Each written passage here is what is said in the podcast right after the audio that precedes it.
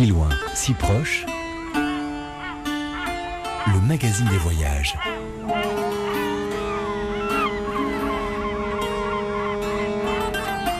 Céline Develay-Mazurel, Laure Alary.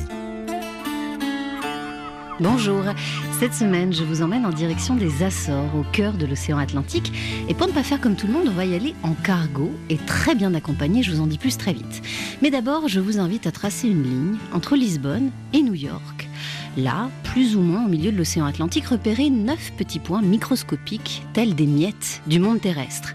Santa Maria, Sao Miguel, Terceira, Graciosa, Sao Jorge, Pico, Fayal, Corvo et Flores achèvent de former cet archipel aussi magique que stratégique, situé à 1500 km de l'Europe continentale.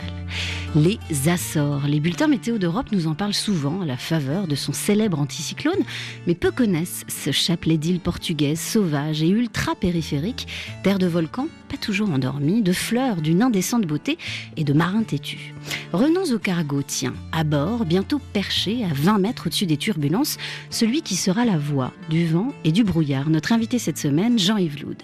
Un écrivain nomade français, arpenteur des mondes lusophones et enquêteur des mémoires assassinées des Afriques et pour l'instant, humble passager.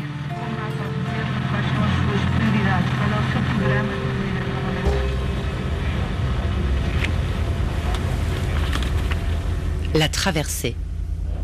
La convocation stipulait Soyez le 11 avril à 18h au terminal Sotagus des portes-conteneurs. Port de Lisbonne, Santa Apollonia. Il était là. Son nom, Lyon, figurait sur la liste du personnel admis à bord du cargo Corvo de la compagnie Assorena Ben Saoudé. La barrière s'ouvrit. Un bus le laissa au pied de la passerelle. Boa viagem.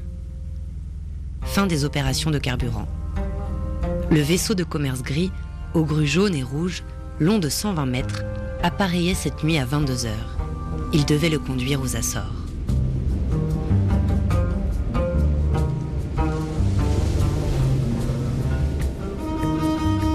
Vouloir écrire un récit sur les Açores sans approcher les îles en bateau n'avait aucun sens. Ce front occidental de l'Europe, à 1500 km du vieux continent, entretenait des relations viscérales avec la mer depuis le XVe siècle des grandes découvertes portugaises. Il attendait cet instant depuis trois ans, délai raisonnable pour nourrir un rêve, un cargo pour les Açores. Le commandant achevait son quart. La nuit et le corveau avançaient à une vitesse de 16 nœuds. L'écran du radar scintillait. Il ne signalait pas la présence d'embarcations, mais la manifestation d'une intempérie approchante. Lyon voulait connaître la vie du commandant sur les habitants de cette terre éparpillée dont il favorisait le développement en la reliant à Lisbonne et à Porto. Se sentait-il enfin considéré, compris, reconnu, apprécié? Et vous lui demanda le commandant. Que cherchez-vous? Qu'est-ce qui fait courir un écrivain français là-bas?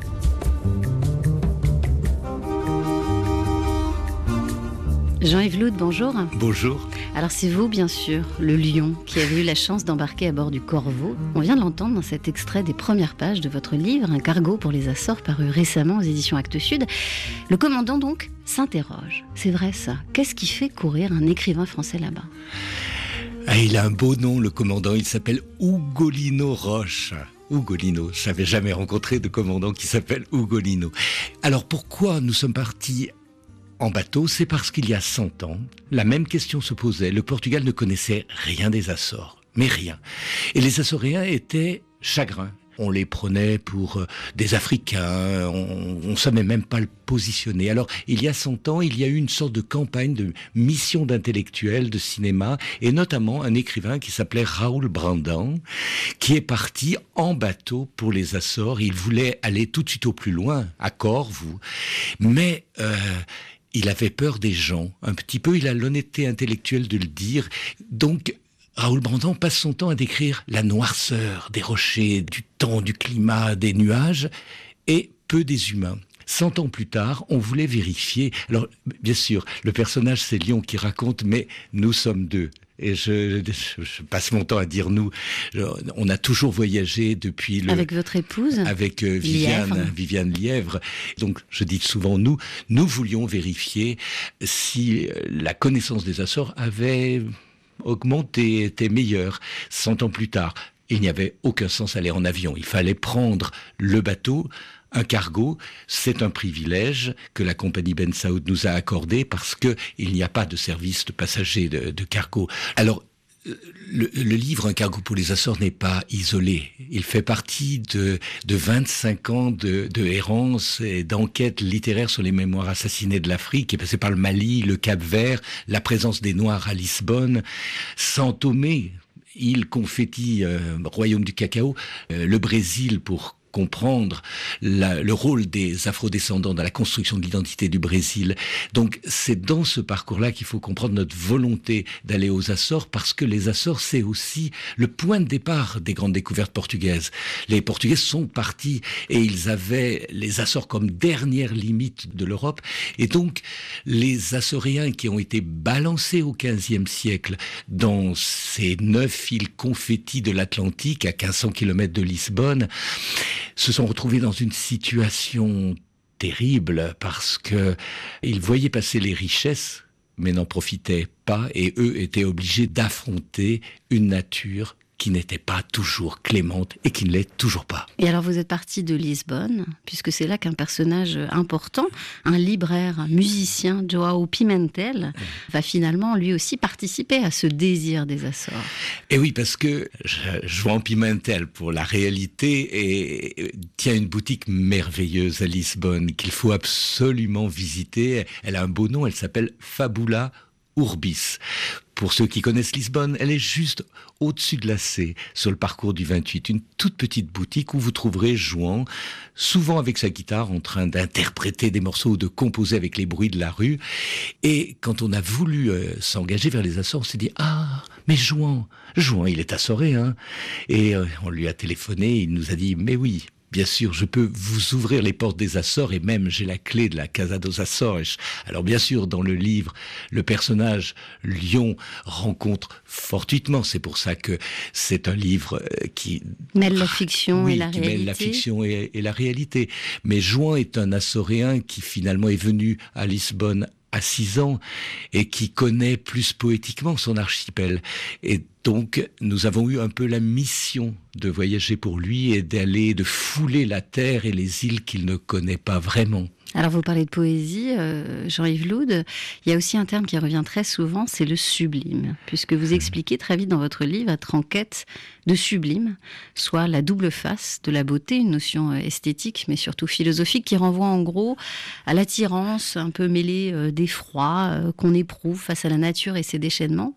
Et on a envie de dire, dans les Açores, des terres noires de cratères, à la confluence des trois plaques tectoniques, Afrique, Europe et Amérique, vous étiez servi. Ah oui.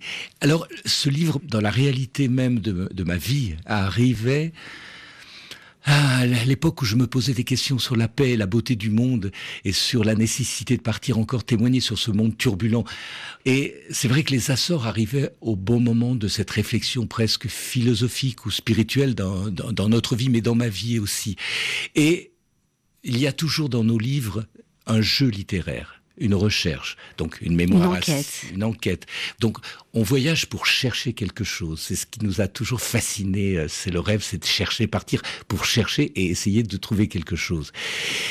Il s'est trouvé que à Pompidou-Metz, à la fin de 2015, il y avait une exposition Dans un musée français. extraordinaire, oui, à Beaubourg-Metz, une exposition sur le terme philosophique du sublime on est tombé des nues en apprenant qu'on utilise à tort et à travers ce, cet adjectif sublime. Ah, une chanson peut être sublime, un plat peut être sublime. C'est vraiment complètement faux et dévoyé. Cette expression est née, a été définie par les philosophes Emmanuel Kant, Samuel Burke, justement à la suite du tremblement de terre de Lisbonne de 1755 où la ville a été ravagée.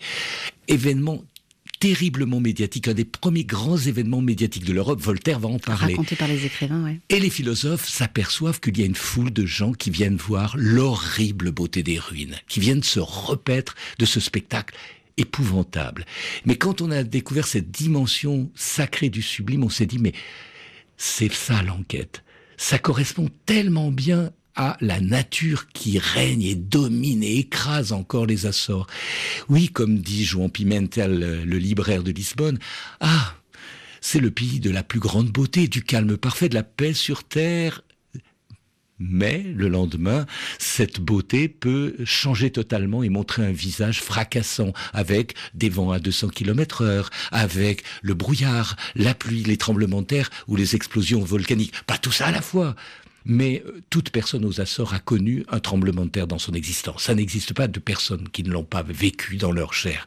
Donc, on s'est dit, oui, on a connu la beauté de l'Himalaya, la beauté des savanes africaines, la beauté des îles du Cap-Vert et de São Tomé, la forêt équatoriale. Il y a peut-être une beauté qui nous manquait. C'était euh, cette beauté fracassante. Et surtout, en tant qu'enquêteur, on avait envie de savoir comment ces Portugais du XVe siècle et leurs descendants ont pu résister à pareil climat. Parce qu'aujourd'hui, ça n'a plus beaucoup d'incidence. Quand on y va, on peut se protéger, on n'est pas dans la crainte. Mais imaginons les Portugais du XVe siècle, paysans déracinés de la lentège ou de l'algarve ou du migno, qui sont j'utilise le mot balancés dans l'Atlantique, obligés à travailler pour la couronne portugaise et qui ont tout à affronter. Et là, on s'aperçoit aux Açores que les habitants ont développé des stratégies de résistance et surtout de dialogue avec le surnaturel, avec Dieu. On va en parler. C'est très intéressant ça. Et regardez ces gens du XVe siècle qui sont arrivés. Ah oui, bon, à San Miguel, on pouvait planter, on pouvait cultiver le pastel, les céréales. Mais regardez, Picou, l'île de Picou est recouverte de lave. On s'est dit, qu'est-ce qu'on va en faire de cette île? Donc il y avait que la vigne. Mais pour planter le premier cep, il a fallu prendre une pique et une masse. Il a fallu creuser la lave pour aller chercher une alvéole de terre. Et même, quand il n'y avait pas suffisamment de terre, il fallait ramener la terre de Fayal, l'île d'à côté, en bateau pour que le cep puisse se développer. Et ce sont ces mêmes titans qui, pour survivre, ont dû s'embarquer sur des baleinières pour aller chasser presque à main nue, comme on peut dire, un combat face à face avec le cachalot dans des petites baleinières, ça à partir de la fin du 19e siècle et tout le 20e siècle. Ces gens-là sont des géants, réellement. Et comme nous, notre but, c'est de raconter la vie des anonymes de l'histoire, je crois que les Açoréens méritaient bien qu'on les considère. Alors avant de monter ou d'embarquer à bord d'un baleinier, on va retourner sur ce cargo pour euh, les Açores qui vous débarque, vous. D'abord à Sao Miguel, on en reparlera, mais très vite vous partez pour Santa Maria, la plus orientale des îles, 97 km située au sud-est de l'archipel. C'est la doyenne des neuf îles, la première habitée et sûrement découverte. Celle qui connaîtra aussi, un temps du moins, le salut non par la mer, mais par le ciel. Mais ça, c'est une longue histoire. Le 11 octobre 1943, les sous-marins allemands U-Boat ont connu un sérieux revers. Au milieu de la journée, le Portugal a en effet décidé d'ouvrir l'accès aux Açores au gouvernement britannique. Et c'est assez facile de comprendre à quel point ces neuf îles volcaniques de l'Atlantique Nord sont précieuses.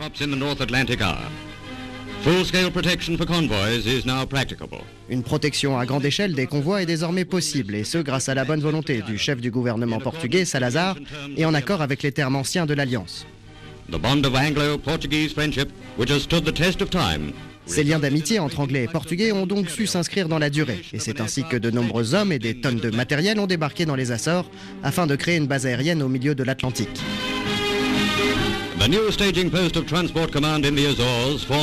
Cette nouvelle base aérienne des Açores va former un lien naturel à travers l'Atlantique entre le continent américain, le continent africain et le Royaume-Uni. Et pour les U-boats allemands, c'est certainement leur pire cauchemar. Jean-Yves Loud, dans cette archive anglaise qui relate cet événement majeur de la bataille de l'Atlantique, soit l'ouverture de la base aérienne de Lages sur l'île de Terceira aux Anglais, on comprend comment, pour la première fois, les Açores sont placés au centre de la carte du monde. Une position stratégique qui va aiguiser les appétits des grandes puissances, américaines notamment, qui vont très vite réclamer eux aussi leur base. Ce sera le cas en 1944, donc, à Santa Maria cette fois. Ah oui, ça a été une longue négociation, hein, parce que Salazar, le dictateur et le Portugal, on était neutre. Oh, on est neutre. On veut concilier à la fois les Japonais et les Allemands, mais bon, il y a l'amitié anglaise, les Américains. Il y a un vieux traité, hein, justement, celui de Windsor. Euh. Oui, mais bon, les Américains font pression. Ils disent bon, on fermera les yeux sur vos possessions en Afrique, euh, mais à condition que vous ne laissiez euh, planter une base, mettons, oui, à Santa Maria, qui est l'île la plus plane, un peu moins. Où il n'y a pas brumeuse. Trop de tremblements de terre, même Il n'y a pas. de tremblement de terre parce que c'est la seule île posée sur une plaque tectonique africaine. Donc la négociation est lourde et euh, un tout petit peu hypocrite puisque euh, il faut que ça passe tout sous les vestes d'officiers anglais, c'est-à-dire tous les Américains portent uniforme anglais pour tromper un monde qui euh, n'est pas dupe. Et puis les États-Unis pensent au lendemain de la guerre et ils pensent qu'il faut absolument avoir une base commerciale pour développer le monde après. Mais on ne traverse pas l'Atlantique d'une seule traite, il faut une escale pour euh, l'approvisionnement. Et c'est là que dès la, fin de la guerre se développe terriblement vite cette base. Alors on voit arriver des bateaux comme en Normandie, un débarquement, les camions dans une île, mais qui est, le calme absolu. En fait, elle va le rester parce que cette base va être enfermée. Il faut passer un sas pour y rentrer. Et le pauvre paysan de, Santa Maria, bah, c'est pas pour lui ce monde. Mais là, le monde politique va passer, le monde hollywoodien va passer, Frank Sinatra va passer, euh, euh, Amalia Rodriguez, euh, Fidel Castro, Jimmy Carter, tout le monde va passer là. Alors, comme il y a de la brume, quelquefois on peut pas repartir, mais il y a des hôtels, il y a des orchestres, ça swing, ça danse des nuits entières, et les Açores sont très fiers de dire qu'à Santa Maria, on a eu le premier disque de Jimi Hendrix bien avant l'Europe. Donc, c'est cette démesure entre l'agitation du monde qui passe sur cette petite île dans l'île qu'est l'aéroport et euh, le reste de l'île très agricole. Jusqu'en 1978. Oui, ce sera une parenthèse. Ça sera une parenthèse. Alors, beaucoup de monuments ont disparu, mais il y a encore les vestiges de ce temps-là qui sont transformés en habitations. Ou, mais c'est classé, alors donc on peut pas euh, démolir ces euh, casernements qui arrivaient préconstruits à Santa Maria par la mer. Et alors, en dehors de cette parenthèse américaine, vous l'avez dit, euh, ce peuple des îles, fier, héroïque, est terriblement attaché à ces morceaux d'îles. Euh, et en même temps, certains rêvent quand même aussi de partir, comme écrasés entre ciel et terre, vous écrivez. Et là, il y a de grandes histoires aussi d'émigration, de fuite des Açores. Oui, il y a un jeune garçon qui s'est fait engager euh, sur la base aérienne pour pouvoir sauter dans le train d'atterrissage d'un avion et partir émigrer. Euh, ça s'est mal terminé pour lui parce qu'on l'a récupéré, on l'a ramené, mais il a fini quand même par réaliser son rêve et à finir sa vie aux États-Unis. L'émigration est dans la tête de tous les gens depuis le 19e siècle, tous les jeunes gens qui veulent avoir une vie meilleure partent par les baleiniers. Et puis, comme ils ont une expérience paysanne, ils vont euh, euh, l'offrir. Soit il y a des Açoréens au Brésil, il y en a au Canada, il y en a euh, aux, États-Unis, en Nouvelle-Angleterre, partout. C'est une grosse colonisation açoréenne qui revient toujours, toujours, qui a la mer des Açores dans les yeux, dans le cœur, qui revient. On dit souvent que les hommes aux Açores ont des maladies de cœur, mais c'est pas le cœur qui lâche, c'est qu'ils ne peuvent pas se passer de leur mère des Açores, de leur petit bout qui hante leur mémoire. Et alors, contre les coups du sort et les coups du vent, il y a aussi aux Açores ce fameux Espirito Santo, vous en avez parlé, ce Saint-Esprit à la fois laïque et religieux que l'on interpelle directement pour s'adresser à Dieu, sans passer par l'Église en fait. alors, afin justement qu'il euh, calme les volcans, euh, les tempêtes, ou éloigne les corsaires, parce qu'il y a eu aussi beaucoup de corsaires. C'est un esprit puissant aux Açores. C'est-à-dire, très vite, les premiers Açoréens se sont aperçus que les les outils de l'Église ne suffiront pas pour euh, calmer une nature qui est dépassée, indomptable, sauvage. Voilà. Je, rappelle quand les, les, premiers habitants de San Miguel sont arrivés, la terre grondait, bruissait, il paraît que les hommes ont fait le tour de l'île en tapant sur des casseroles et en criant ⁇ Le grand Dieu Pan est mort, le Dieu Pan est mort ⁇ c'est-à-dire l'esprit de la nature sauvage. Ça veut dire Dieu va reprendre les affaires en main. Donc l'homme commun, c'est comme ça que les Assoréens s'appellent, l'homme commun devait avoir sa de responsabilité dans ce dialogue avec Dieu. Donc, à San Miguel, on a inventé une fête baroque terrible avec la figure de l'Ecce du Christ crucifié qu'on sort pour calmer la nature parce que San Miguel était indomptable au 15e, 16e siècle. Et puis, l'homme commun s'est dit, ah, dans la Trinité, il y a une personne peut-être plus abordable.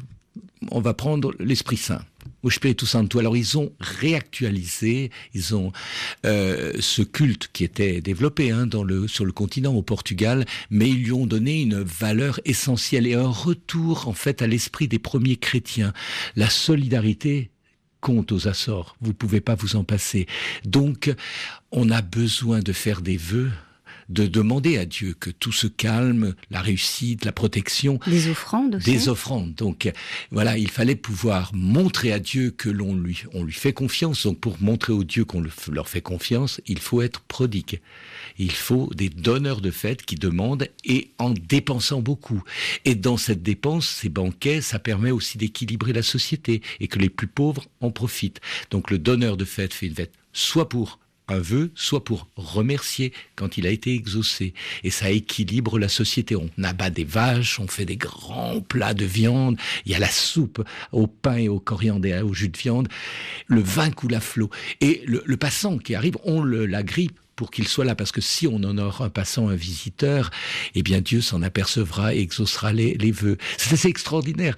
Pendant les fêtes du Spiritus Santo, quand vous rentrez, vous passez en voiture, les gens vous arrêtent et par la vitre, on vous met dans les bras des brioches du Spiritu Santo. Oui, vous vous en avez suivi à Pico notamment. Ah ben oui, là j'ai pas eu de problème de petit déjeuner pendant longtemps parce que oh, j'étais accablé de brioches du Spiritu Santo, mais derrière ça, c'est contraindre le surnaturel de faire attention et de permettre que la vie perdure sur cet archipel dur quand même. Alors la grande force de la lecture, c'est de transformer le cerveau du lecteur en salle de projection privée. C'est ce que vous écrivez, Jean-Yves Loud.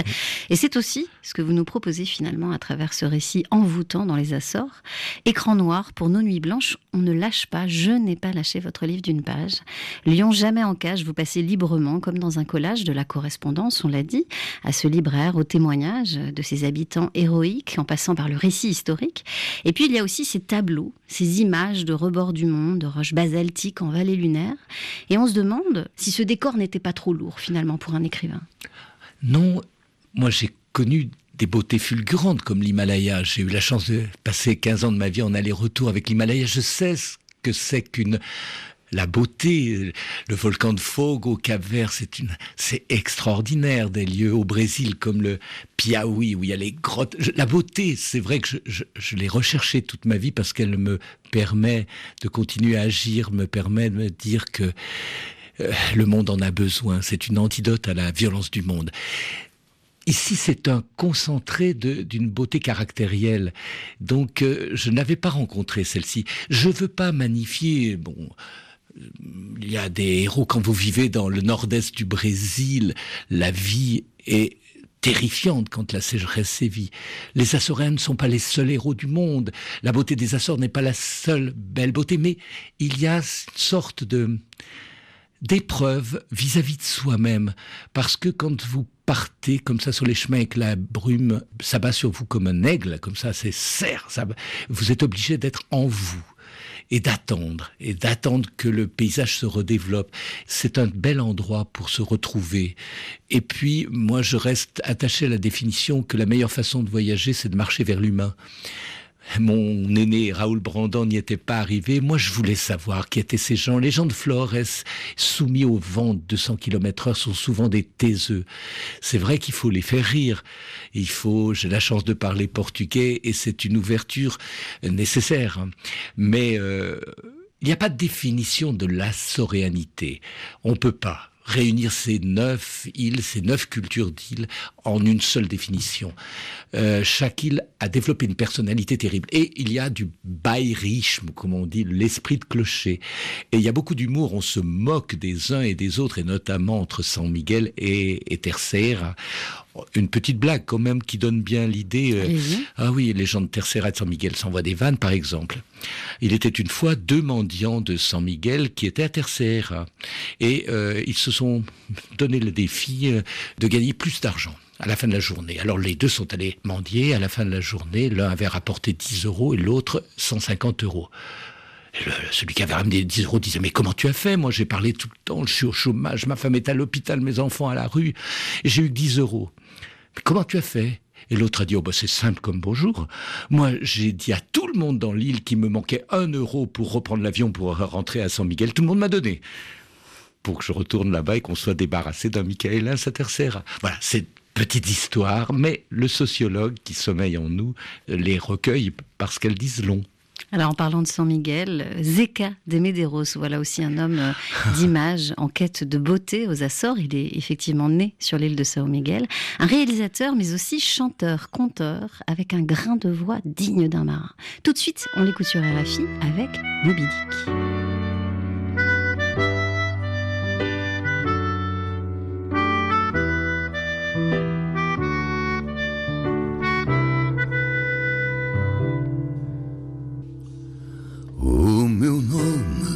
É Ismael, já me vou fazer ao mar. Vou às sete partidas do mundo, tempo de zarpar. Nesta barca baleeira, levo a lança e o arpão. Das Américas aos mares do sul, minha assombração das canções de marinhagem, sei de lendas e rumores. Quem será o trancador da Moby Dick? As canções de marinhagem, rasgando o mar dos Açores. Quem será o matador da Moby Dick?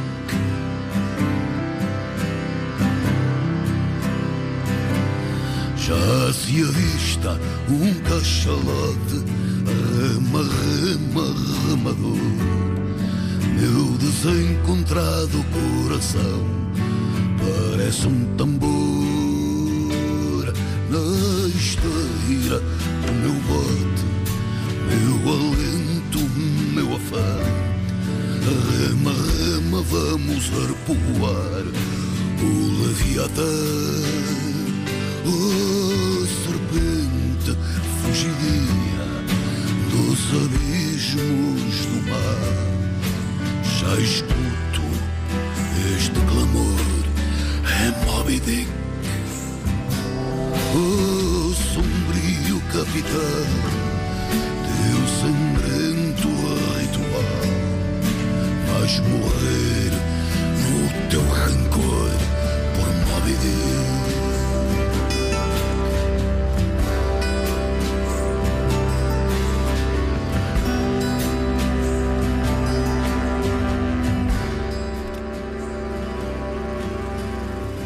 chasse se déroule comme ceci. Il y a sur les collines voisines, sur la falaise, des hommes de vigie qui depuis euh, avant le, petit matin, déjà de nuit, sont placés derrière de grosses jumelles. Et ils regardent, ils scrutent l'océan de très très loin. Ils voient les souffles des, cétacés qui passent. Quand ils ont la certitude qu'ils ont affaire à un cachalot ou plusieurs cachalots, alors ils donnent l'alerte. Et pour ce faire, ils expédient un- une fusée faite à la main avec une- la poudre de feu d'artifice, quoi, on peut dire, dans un petit bout de bambou, au bout d'un petit bâton. Ils allument ça avec leur cigarette le matin, comme ça, et c'est une excitation formidable. Et alors, c'est une, une espèce de ruée vers la mer. Les baleinières sont toutes lancées à l'eau. Et il y a des petits remorqueurs à moteur diesel, les espèces de grosses lances de la lancha, ça s'appelle là-bas euh, dans le pays, qui remorquent les baleinières jusqu'au terrain de chasse. Naturellement, les cachalots sont en plongée, et tout à coup, vous voyez le souffle, quelquefois à 200-300 mètres. Et quand on a beaucoup de chance, voilà le cachalot qui sort plus près d'une marque que d'une autre. Alors, c'est une précipitation fantastique pour être le premier à planter le harpon. Si loin, si proche, sur RFI. Jean-Yves Loud, des histoires de baleiniers dignes du roman de Melville, Moby Dick, vous en avez entendu pas mal aux Açores. Oui. Alors déjà sur l'île de Frayal, là où dans les années 50 s'est tourné euh, le film culte Les Hommes de la Baleine, et dont on vient d'entendre la voix de son réalisateur, Mario Rustoli, mais aussi juste en face, à Pico, l'île du Pic, point culminant du Portugal aujourd'hui, euh, une terre de lanceurs de harpons, de trencadors, de pica-rotos. Ah, ça, c'était une émotion que je voulais vivre.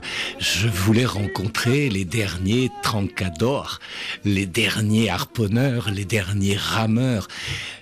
Je savais pas si j'y arriverais parce que la chasse est interdite depuis 85 et euh, c'est en arrivant dans un tout petit village qui s'appelle Calieta de Neskin, qui a été la première implantation baleinière d'un marin qui était parti à la chasse avec les Américains, qui a dit mais non, il faut développer aussi pour nous, pour notre survie, notre bien-être, la chasse à la baleine. Donc c'est parti de ce tout petit village qui est au bout d'une falaise. Je ne donnerai même pas le pourcentage de la pente pour y arriver, mais là, il y a le culte. Alors on me fait visiter le, point de référence avec les, les petites barques, les baleinières. Et puis je vois un homme souriant dans sa trentaine, et elle me dit ah ben celui-là, celui-là, ben voilà, vous pouvez le voir, c'est le dernier homme à avoir tué une baleine au début des années 80. Je dis, il est là, on peut le rencontrer. Ah mais oui, il y a 150 mètres. S'il n'y a pas un match du Benfica, il vous répondra. Eh bien, il n'y avait pas de match de Benfica, il a ouvert la porte. Et cet homme-là, qui a des yeux plus grands que l'océan, euh, nous a raconté son histoire dans son petit musée. Señor Armalindo Lemos. Cet homme est habité la chasse à la baleine. Il n'était pas destiné à être un harponneur, il était rameur. À partir de 25 ans, il est parti à la chasse à la baleine. Et un jour, le harponneur, le trancador, est parti aux États-Unis et le maître, d'un coup d'œil, lui a dit Toi, tu ne pars pas comme rameur, aujourd'hui tu seras harponneur. Il l'avait observé, il avait observé sa passion. Et dès la première sortie, il avait tué deux baleines, il a été installé dans le, dans le rôle. Et Armalindo Lemos me dit, oui, c'est comme ça, dès que le, la vigie a allumé la mèche et que on entend le pétard, le maçon quitte ses briques, le, le, le, paysan ses vaches, le barbier quitte son client, même s'il a la moitié du visage plein de barbe, tout le monde, on court comme des fous, on a le sang qui bout, on dirait un mousseux qui veut sortir de la bouteille. Et le retardataire se fait houspiller, on sort les, les, les, baleinières, on les accroche à la lancha et on part là dans le silence. On fume beaucoup. La bouteille d'eau de vie circule jusqu'à la proue et revient, elle est vide jusqu'au moment où on voit le, le cachalot. Et là, il faut bien que vous compreniez que les rameurs, les six rameurs dont le trancador ne voient la scène que dans les yeux du maître, du maître, qui est le seul à voir la baleine. Les autres lui tournent le dos. Donc il faut avoir une confiance absolue. Et le maître donne l'ordre au trancador qui se retourne, prend le harpon et tire. À partir de ce moment-là, le harpon étant attaché à une corde, elle se dévide et il faut arroser la corde parce qu'elle pourrait mettre par frottement le feu à la baleinière. Et là, il faut quelquefois un autre, les cordes d'un autre bateau, le corde de la lancha pour un kilomètre d'autonomie la bête frappée va plonger, elle va rester jusqu'à 50 minutes sous l'eau, elle va remonter, et c'est là que se jouera l'acte final. Et là, il n'y a pas le droit à l'erreur, me disait Armalindo Lemos, en me disant, il faut frapper là, trois endroits, au cou, dans les côtes, et en se tapant les fesses, il dit, Asimadoukou. Et à ce moment-là, il crie, Goal sa passion pour le football et, la baleine était euh, se rejoignait. Pour lui, c'était la folie de sa vie. Il est parti aux États-Unis à son tour. Il est allé construire les camions, mais il me disait la nuit. Vous croyez que je rêvais de camions? Je rêvais de baleines. Et donc je suis revenu. C'était impossible que je ne revienne pas. Et alors sur Pico, il y a aussi, vous en avez parlé, ces vignes des laves qui façonnent le paysage avec ces murets de pierre construits à flanc de falaise. Et du vin, à la fête, il n'y a qu'un pas. Si loin, si proche, tous les voyages sont sur RFI. Ai que desgraça, ser um indivíduo alegre Andam todos a chorar Diz que a vida é bem malina E não há por que esperar Mas eu cá sinto-me bem chatice do caraças anda aqui sempre a sorrir e os outros deprimidos a tomarem comprimidos para ver se a coisa passa à espera do que há de vir. Mas é assim que eu canto o fado. Uma vaca lá em cima. É pá, as vacas são uma vaca solitária lá. Já viu? Lá abaixo. Poeta, me vais poeta. On est toujours aux Açores en quête de sublime parmi la brume et les finistéraies portugaises ou même les vaches du coin ont l'âme poète et semblent vouloir elles aussi partir à la plage. Vamos a praia, dit la chanson. Jean-Yves Loud, vous qui êtes parti en voyage dans les neuf îles de cet archipel mystique et magique, vous en êtes revenu euh, de ce voyage avec euh, un livre sous le bras, un cargo pour les Açores paru récemment aux éditions Actes Sud et dans lequel justement vous nous parlez aussi de vaches et de plages. Est-ce que vous voyez de quoi je, je Ah parle? oui, vous voulez parler de la résistance terrible de l'île de Terceira dont la capitale s'appelle Angra do Heroísmo. Ah ça, ça méritait bien une enquête. Pourquoi Angra do Heroísmo? Il y avait plusieurs possibilités. Vous faites allusion à euh, l'occupation espagnole et qui a réduit tout le territoire euh, portugais à la merci de- de- du royaume d'Espagne. Sauf un coin de résistance, Terceira, qui euh, a réussi à chasser l'envahisseur à la fin du XVIIe siècle. Et euh, à ce moment-là, pour euh, chasser les Espagnols qui envahissaient la plage, les Tercérins ont eu l'idée d'envoyer une manade au galop, de le faire Un lâcher de taureau. Un lâcher de taureau qui a bousculé, bouté les Espagnols hors de Terceira, qui est resté deux ans terre portugaise non touchée. Et c'est peut-être pour ça que les gens de Terceira ont un caractère différent, rebelle, fier. On dit qu'ils font aussi beaucoup la fête. Alors oui, on se moque d'eux parce qu'on dit euh, sur 360 jours, il y en a au moins 150 ou 200 qui sont consacrés à la fête. En fait, la fête le soir, mais ils travaillent. Mais c'est vrai que c'est assez difficile. J'ai pas eu d'explication réelle. Euh, un amour de la vie. Un amour pour euh, le carnaval, la corrida, la fête de San Juan, le 24 juin, est une fête extrêmement joyeuse qui contraste terriblement avec le côté baroque du Santo Cristo des Michaelins.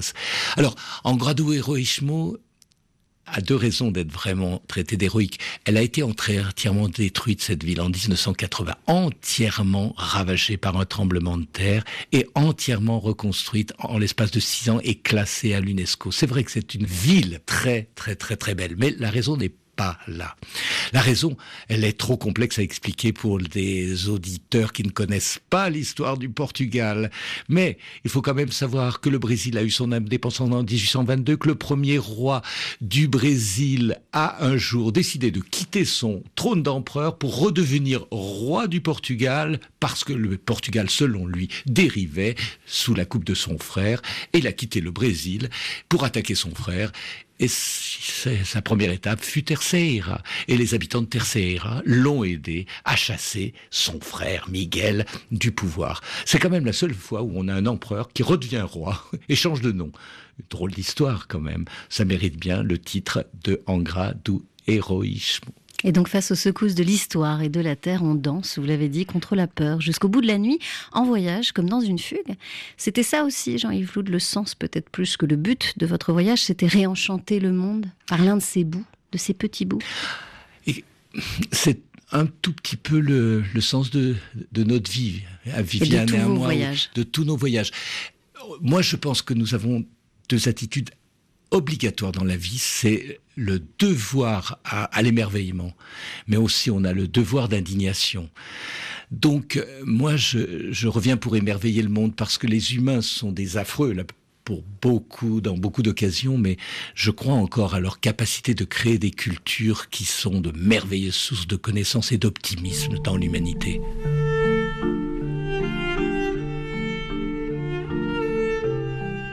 Le soleil bombardait délicatement le massif de Tronqueras que Lyon gravissait à faible allure.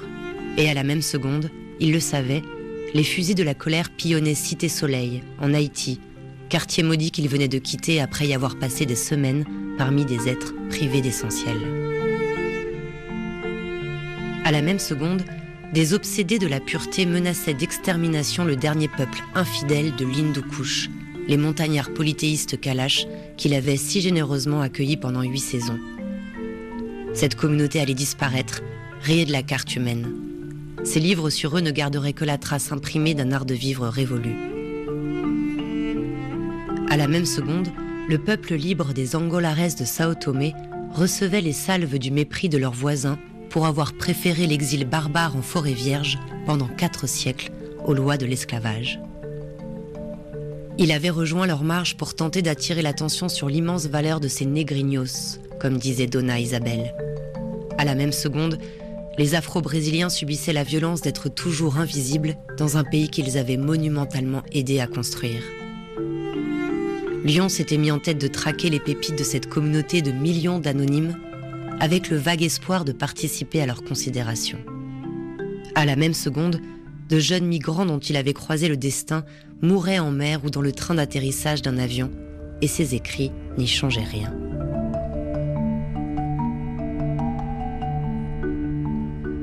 Lyon réclamait une halte. Il était venu aux Açores pour se laver du monde, reprendre goût à la résistance. La sienne passait par l'amplification littéraire de celle des autres. Garder vivante l'envie de témoigner de la lutte éternelle des invisibles, des faillis, des dévalorisés. Aux Açores, il cherchait un affrontement d'une autre nature, une entrevue avec la nature.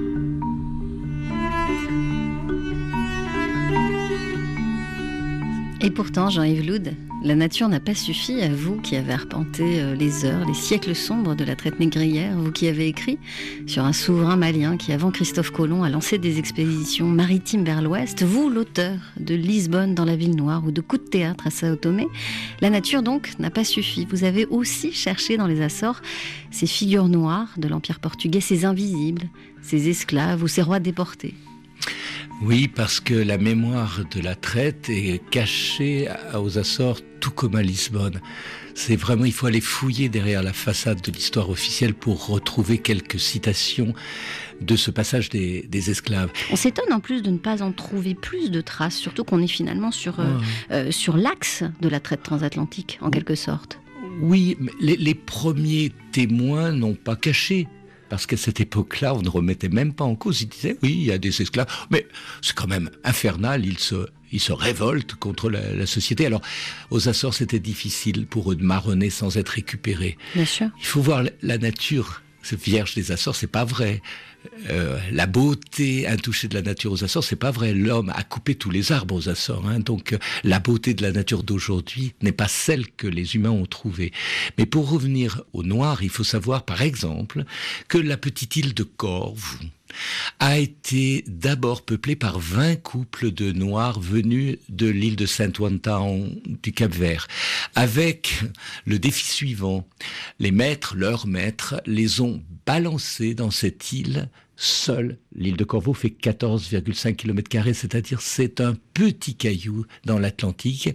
Et le maître a pensé que s'il tenait un an, eh bien, on pourrait s'installer et coloniser cette île. Ils ont tenu un an avec une grande sagesse. Ils s'occupaient des troupeaux, bien sûr, du maître, n'avaient le droit de prélever qu'un pourcentage très minime du lait, mais grâce à la forêt, ils ont chassé les oiseaux et les esclaves ont nommé un maître de la forêt pour limiter leur consommation d'oiseaux car leur survie en dépendait.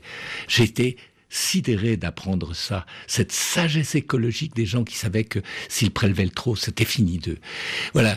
Et puis, euh, ben, je me suis aperçu en enquêtant aussi qu'il y a eu des confréries religieuses d'esclaves jusqu'au milieu du 19e siècle à Fayal, à Terceira et à San Miguel, puisque j'ai trouvé la trace de saints noirs. Alors, euh, quand on n'est pas du monde portugais, hein, on est ignorant que dans tout l'air portugais, il y a des saints noirs, des saints de l'Église qui sont euh, euh Sant'Elsban, Santa Ifigenia, euh, Sant'Antonio de Noto et San Benedito Bento, qui sont des saints révérés dans tout le monde portugais et qui sont les saints des confréries noires, car les esclaves avaient quand même le droit pour la catéchèse et pour les funérailles, pour les maladies, de se regrouper dans des confréries qui les ont aidés souvent à obtenir l'affranchissement. Et j'ai trouvé leurs traces. Donc, jusqu'au milieu du 19e siècle, il y avait des confréries noires aux Açores. Et puis, vous avez retrouvé aussi la trace de ce roi déchu de Gaza.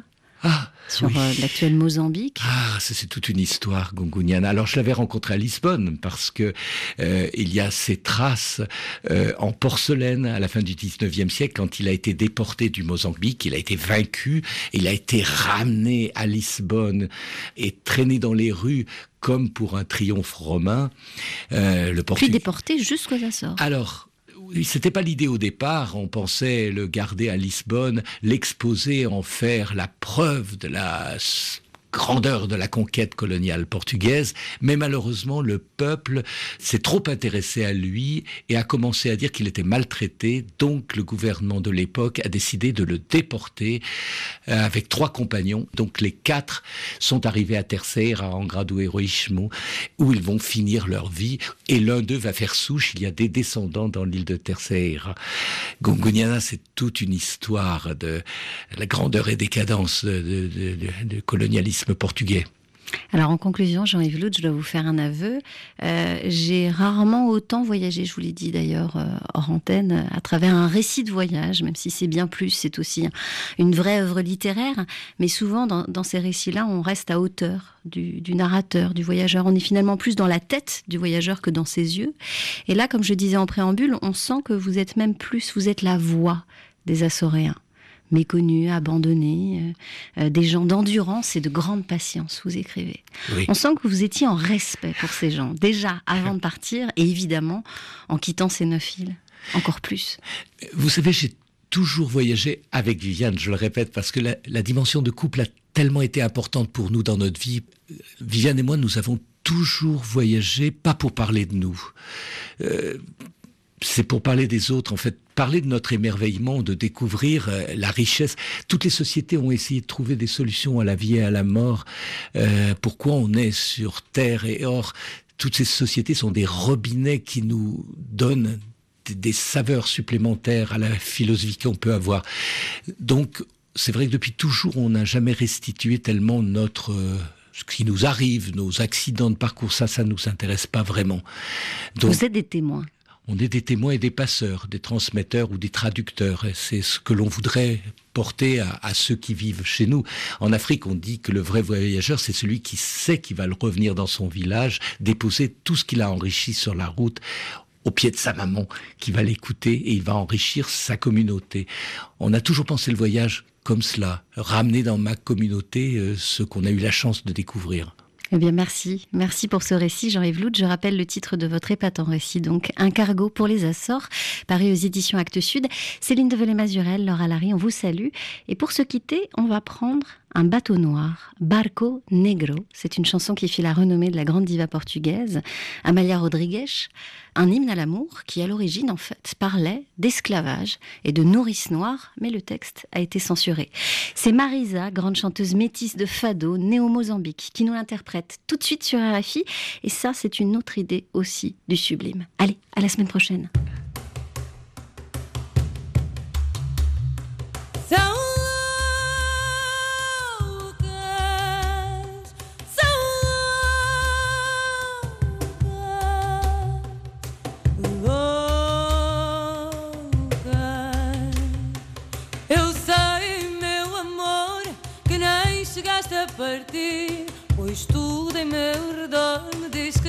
Sempre comigo.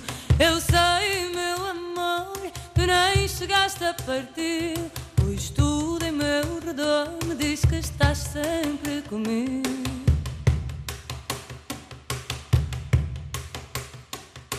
De manhã, que medo que me achasses feio. Acordei tremendo, deitada na areia.